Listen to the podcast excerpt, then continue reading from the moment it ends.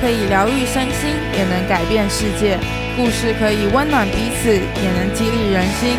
我是 Coco，欢迎来到一日一月，存在你身边。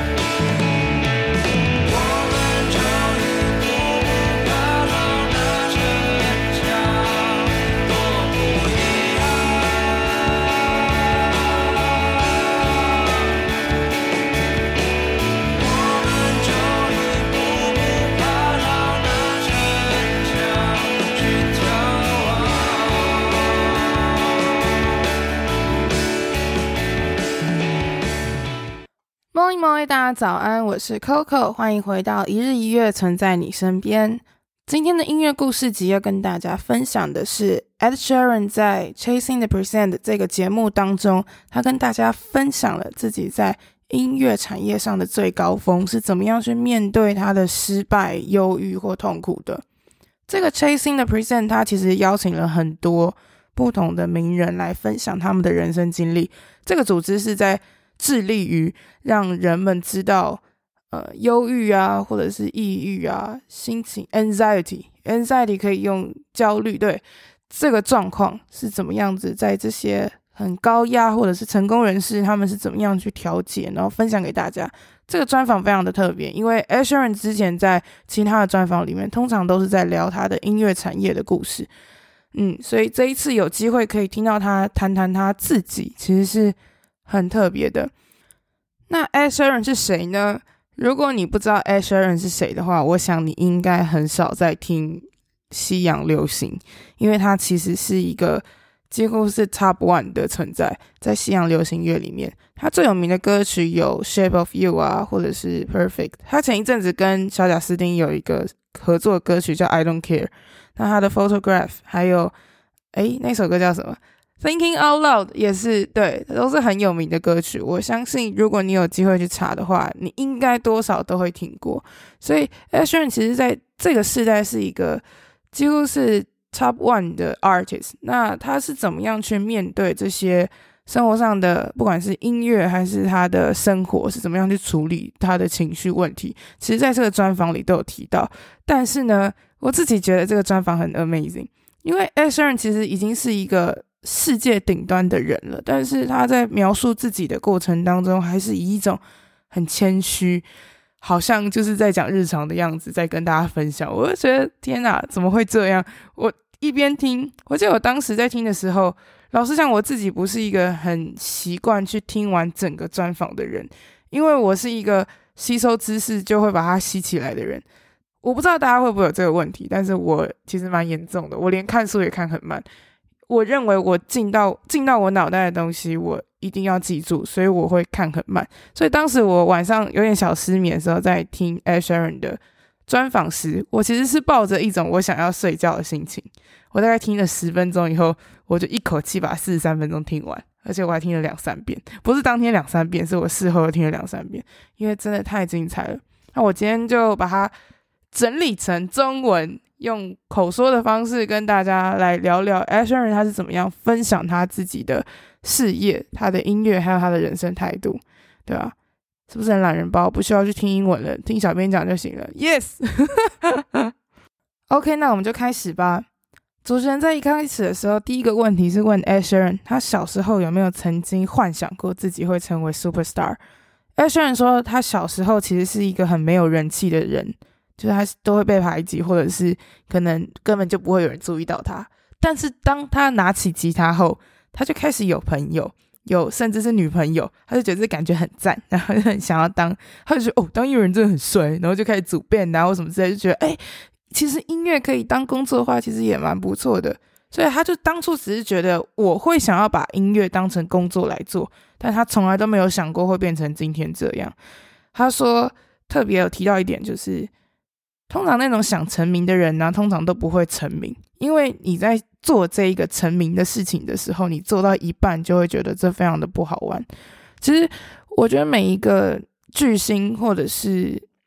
说不定不用到巨星，你开始慢慢的被看见时，你那个压力就会很大，因为人们会有自己的主见，人们就会对你有批判。这个批判就是很可怕的一个 feedback。当时 Coldplay 的主唱 Chris Martin 之前就说，你看到一千个赞美都比不上你看到一则诽谤你的话，你那一则你就永远都记得，你永远记不起来其他一千则在讲什么，这真的非常的可怕。在专访里面，Ed Sheeran 就认真的提到，其实成名这一块对他来说是一个很大压力，因为他发现啊，当他开始有钱，因为名利而赚到钱之后，他身边的人都变了。这个真的是一个我自己现在想到，我也会觉得很毛骨悚然的事情，因为你的朋友、你的亲朋好友，他甚至说认识那种十几年的兄弟啊，讲话都不一样喽，就是攀攀你，或者是怎么讲，想要。鸡犬升天的那个心态太严重了，而且你会看到很多人性丑陋的一面。他其实看到这些都很难过，所以，嗯，想要成名的人通常不会成名，是因为你想要成名的这件事情不是只有你看到的那个光鲜亮丽，其实背后那个也很可怕。而且很多人都会在背后跟他说什么啊，我觉得你很幸运啊之类的。但是 Asher 自己觉得幸运是因为你已经准备好。你刚好准备好的时候遇见了机会，这才叫做幸运。如果你不够好的话，你永远都抓不住机会。他一直认为自己就是一个一直在做、很努力的在做，然后机会来了抓起他而已。他一直都不觉得这是一个幸运，就真的是很努力在做。嗯，是不是很鸡汤？我们继续听哦，真的有很多就是很鸡汤的东西。然后主持人就问 Asher 说。你觉得你的人生有想要达成什么样的目标吗？就是可能在 stadium 或者是更大的舞台，全世界的那种大直播或者 whatever 什么样之类这样子的舞台，你有曾经想过吗？”Asher 就讲了一个我自己也觉得蛮可怕的事情，就是其实，在音乐的产业里面呢、你永远都不会感到满足，这是一件非常非常令人恐慌的事情。你在这里所学到的任何东西，都是在失败里学到的。你在成就的当下是没有办法学习到任何事情的，所以当 Ed Sheeran 在巡演结束后，他就完全明白自己永远不可能再像这样的情况再巡演一次了，所以他就他就默默的脱离他所有的生活，然后呢画了一个月的画。我觉得听到这段的时候，我觉得超可爱。他说他为了找快乐，他想要去找那个除了音乐可以带给他的快乐。他当时就直接买了三十个画板，然后一天画一个，直接画了三十天。他那时候一直跟自己讲说，巡回完我就要放松，我就是不想要去碰乐器。结果他过了两天就失败。他就是在这个当下的时候发现，哇靠，我的人生居然只有音乐能使我快乐，我一定会完蛋。跟大家解释一下，为什么 Ed Sheeran 会完蛋。如果有人有去过 a s h e r 的演唱会，就 Coco 我自己有去过，所以我自己知道 a s h e r 的演唱会是一个人占全场的，他没有任何的乐手，没有任何的和声，所有的和声配唱都是他在当下直接录在 Loop Station 里面直接放出来的，所以说他从头到尾都是一个人的舞台。Loop Station 是什么东西？就像是我可能刷一个。和弦，然后它就会持续四个小节，然后我就可以在一个机器里面按，把它按一下存起来以后，我可以在等一下我想要继续放的时候，让它出现或者让它消失。Ed Sheeran 当时就是地板放了一大堆这种呃 loop station，然后就一个一个把所有的和声堆叠起来，自己一个人完成一场演唱会。所以对他来说，音乐几乎是他的全部，他甚至是没有跟乐手合作的。他是自己一个人 hold 住全场，连那个鼓声或者是类似像可能要 high head 那种，就是拔的那种声音，都是自己去模拟。所有的人声、人声的和声编写都是自己来。所以为什么他完蛋？因为他的人生就是充满了音乐，就是而且是一个人这样撑全场的。所以当他发现音乐是他唯一的兴趣跟工作，然后他没有办法找到其他快乐的时候，这真的非常非常的严重。所以他就开始逼自己画画，直接买三十个画板，画三十天，什么都不管。他就是不想要碰乐器，然后想要逼着自己去认真的 into something，对，就是让他自己可以投入在某一个创作、另外一个创作的东西上。我自己觉得他真的蛮积极的啦。如果我遇到这种状况的话，我可能会犹豫个几天。可能也是因为他老婆，他老婆是在他生命当中是很重要的存在。我们等一下会聊到。回到专访。主持人就问 Ed Sheeran 说：“你是怎么样去面对失败的？”Ed Sheeran 就很坦然的说：“我就是学习啊！我看到任何的失败的时候，我认为你就是应该要更努力的去学习。当我看见我的新歌或者是我的歌曲在排行榜下降的时候，我就会告诉自己：不行，我要更努力。”他其实认为他的人生当中没有到很大的挫折，因为他从头到尾其实都在学习。跟大家讲，我听到这里我都快疯了。Ed Sheeran 当时在出《Divide》这张专辑的时候，真的强到一个爆炸，我也超喜欢。我甚至觉得几乎今年就是他了。《Shape of You》这首歌就是《Divide》这一张出来的，然后大家最近也很喜欢的，应该说不是最近，就是之前很红的《Perfect》啊，《Happier》啊，都是这一张专辑。但是呢，这张专辑格莱美超不赏脸的，格莱美只让他被提名了一个叫做。最佳流行专辑，然后其他完全没有。我觉得那一年真的很瞎。我觉得葛莱美是从那一年开始后瞎起来的，瞎到后来我后来有点不想看，因为我不知道他们到底是怎么去审核的。但是 Ed Sheeran 没有上这件事情让我觉得很瞎。虽然尽管我之后回来听这张专辑的时候，我认真的觉得，嗯，当年是 Bruno 那，我觉得很对。因为真的很强，那张真的很强。可是我不会觉得，就是《Divide》这张不该入围，嗯，一定是有什么样原因。当时就是《Divide》，其实在所有的各大串流或者是销售量都是几乎是最好的状态下，然后他没有拿到任何的提名的时候，他只跟媒体说了一句说：“Maybe it's not my year。”哦，你们都不知道我当时看到那个时候我有多难过，因为去年。就是前一年的时候，Ed Sheeran 其实是一个很高产量的人，然后他前一年的时候发行了一张叫做 Multiply，就他很喜欢加减乘除嘛，然后前一张是乘，然后这一张是除，他乘的那一张就刚好遇到 Adele，我真的觉得很惨，Adele 跟他的领域又这么像，当年 Bruno Mars 跟 Divide 一起出的那段时间，其实 Bruno Mars 的曲风会算是 R&B 的那一块，但是 Adele 就不用讲，Adele 就是 Pop，所以当时 Pop 就是两个这么重量级的人物在争，然后对格莱美又很宠 Adele，所以 Adele 就拿了五个回家，然后我自己就觉得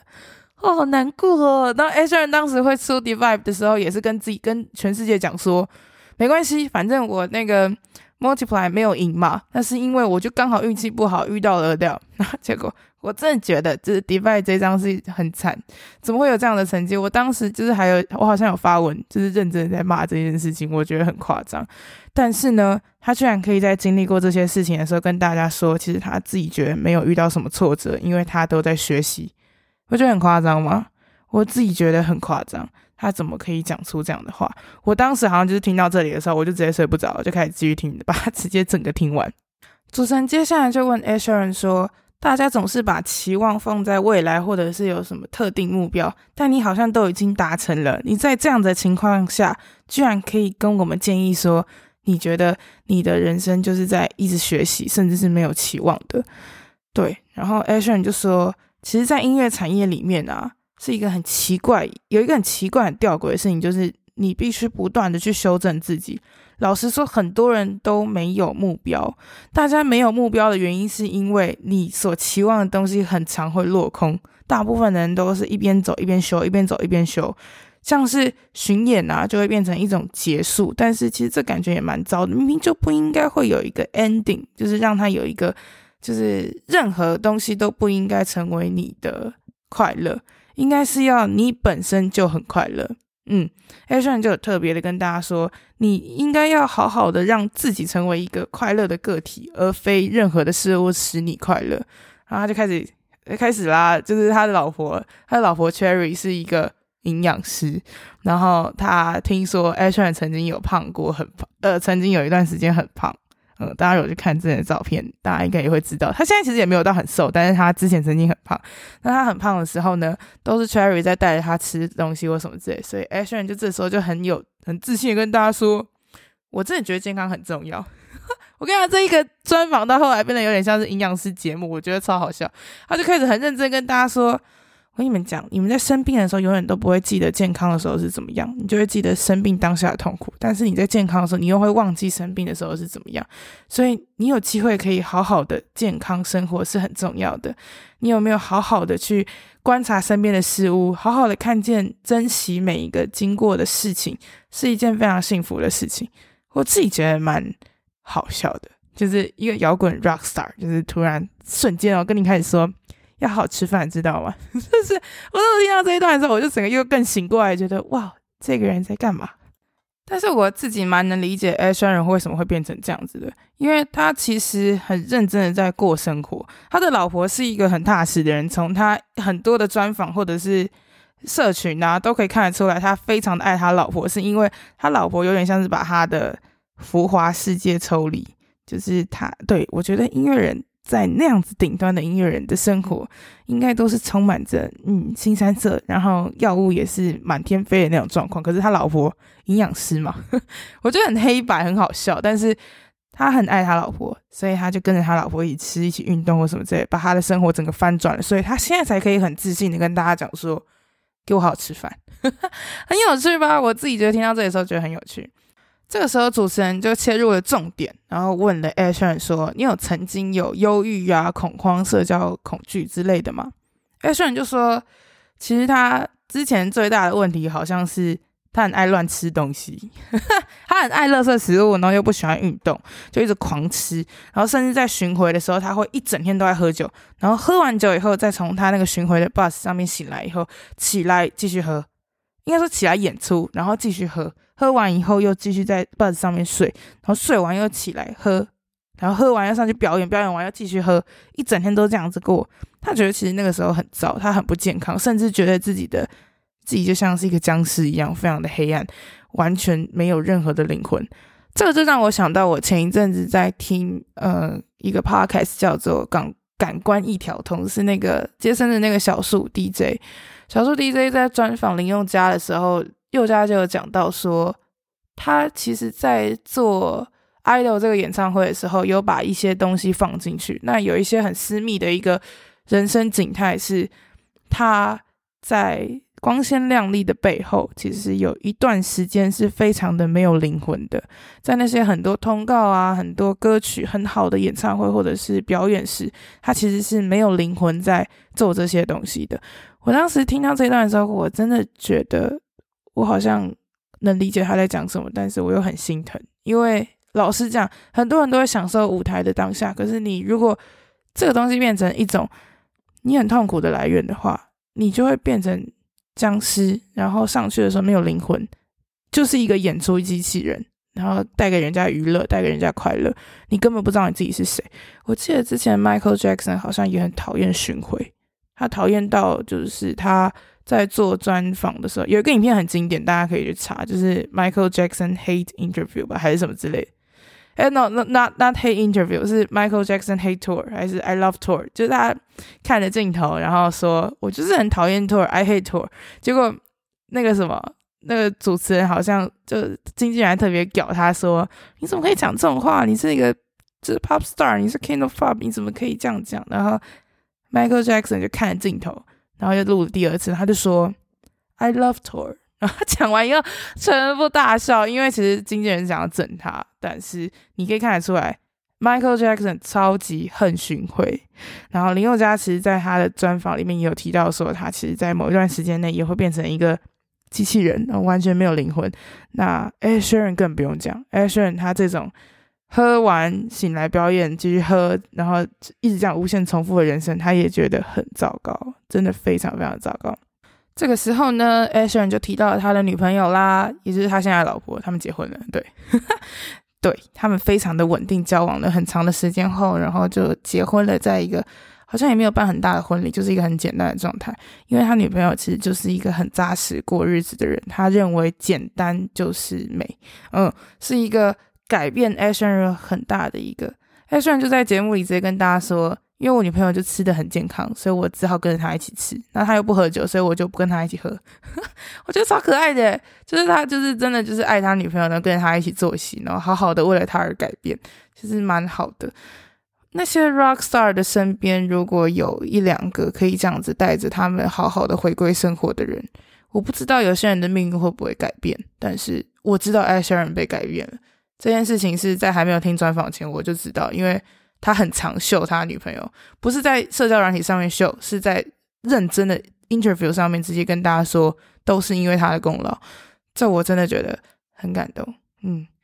然后 Ed Sheeran 就有分享到他人生第一次开始有恐慌症，是他在一个好像是巡回结束后吧，去度假。他在度假的过程当中，为了要去一个 TV show，所以一个人搭乘了飞机回到了美国还是英国，他没有特别讲，但是他就是搭了飞机要回去城市，要去录这一个节目。结果呢，跟他一起在同一个飞机上面的有三百个男生，然后他们就是这样很吵，然后吵到 Ed Sheeran 就甚就开始引发了。恐慌症，他开始觉得很害怕。从这一次之后，他就开始越来越怕这种社群人很人很多这种状态。他甚至在节目上直接跟大家说，他觉得这很可怕，就是这很奇怪，因为与人接触其实是他的工作之一，但是他就是不想要跟人接触，所以甚至有时候他会很讨厌某些人，尽管那些人原本是很好，或者是原应该说一直都是很好的人，但是他就是会讨厌他们，因为他看到人就恐慌。嗯，然后主持人就问他说：“那这样子的话，你要怎么去面对社群呢、？”然后 Asher 就说：“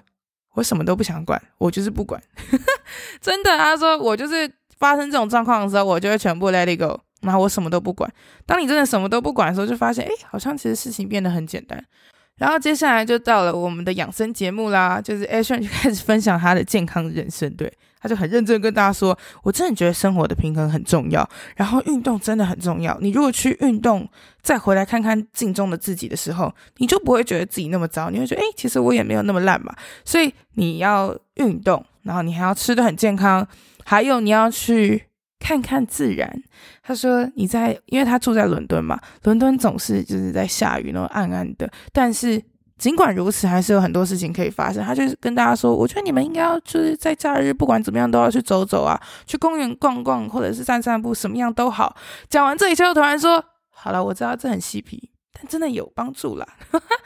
跟大家讲，嬉皮这个字啊，可能在台湾用的没有到这么常见，但是在国外，如果你用嬉皮这个字的话，我不觉得这是一个好事，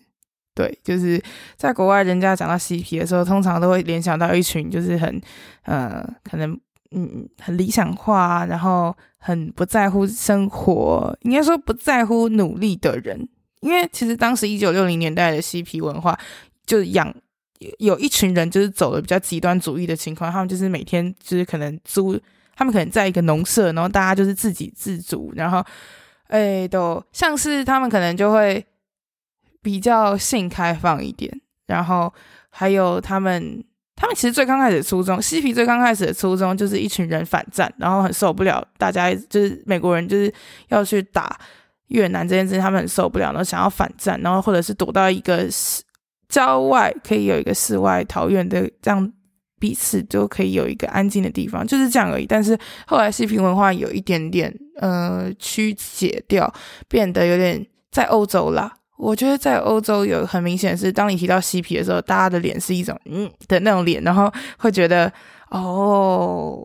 原来你是这样的人。对，就是甚甚至我们可能看到有些人穿得很就是 hippie 的时候，我们都会看一下，然后觉得说哦，他可能就是也许在嗑药，或者是就有一些基。特有的，就是特有的印象，对。但是呢，嬉皮的最刚开始的初衷真的非常的好，就像艾瑞人刚刚说，就是你要好好的吃饭，然后好好去看看世界或什么之类。其实嬉皮是想要让人回到自然，回到自然，也可以回到动物的本性。对，艾瑞人其实，在专访里面有很认真的提到说，人们总是忘记自己也是动物，而且一直很想要去主宰这个世界，所以才会得，才会有一大堆的问题出来。对，所以 Ed Sheeran 的想法其实就是嬉皮文化当中的某一个 part，但是，诶，嬉皮有一些很糟的部分，他其实应该是没有在做了。我自己觉得，嬉皮最糟的一个案子就是之前的那个好莱坞案件。大家如果去看那个从前有个好莱坞，那个杀人的那一个集团跟家族，就是嬉皮文化的极端主义者。但是嬉皮文化真的有很多很好的东西。如果有机会的话，我们再好好的来讨论什么是嬉皮文化，因为这其实在音乐史上是一个很重要的存在。那我们之后再来讨论。前面这二十分钟有点像是在讲他自己是怎么样去面对失败啊，还有他当初是怎么样去想象这个成功的。那我们刚刚都有听到了他自己分享的这些活在当下的故事。那我们下礼拜来听他分享他是怎么样去面对社群，还有面对他自己的个性跟人生的生活平衡。我自己觉得好像一次讲完有点太多，但是因为我其实在听的时候，我也有我自己的想法，想要跟大家分享，所以下礼拜我再来跟大家分享他后半二十分钟说了什么。如果你觉得这个专访很有趣的话，欢迎你可以直接去这一个 podcast 上面的网站链接，直接点进去看，真的非常的简单。它的英文用的非常的简单，所以你一定听得懂。然后我希望可以有机会的话，大家都可以去听，因为 Ed Sheeran 真的是他的谦逊，是我没有办法用我来描述去。去跟你们讲的，让你们感受到的。你要想想看，就是在全世界巡回站在五六万、十几万人的那种体育场里面的人，他是可以用这样子的口气跟你对话。如果你有机会的话，一定要好好的把这个专访看完。那如果你真的很懒的话，那你就等我下礼拜跟你大家继续分享后面二十分钟 Ed Sheeran 到底说了什么吧。那我们今天的分享就先到这边，我们下礼拜见，拜拜。看着你的眼睛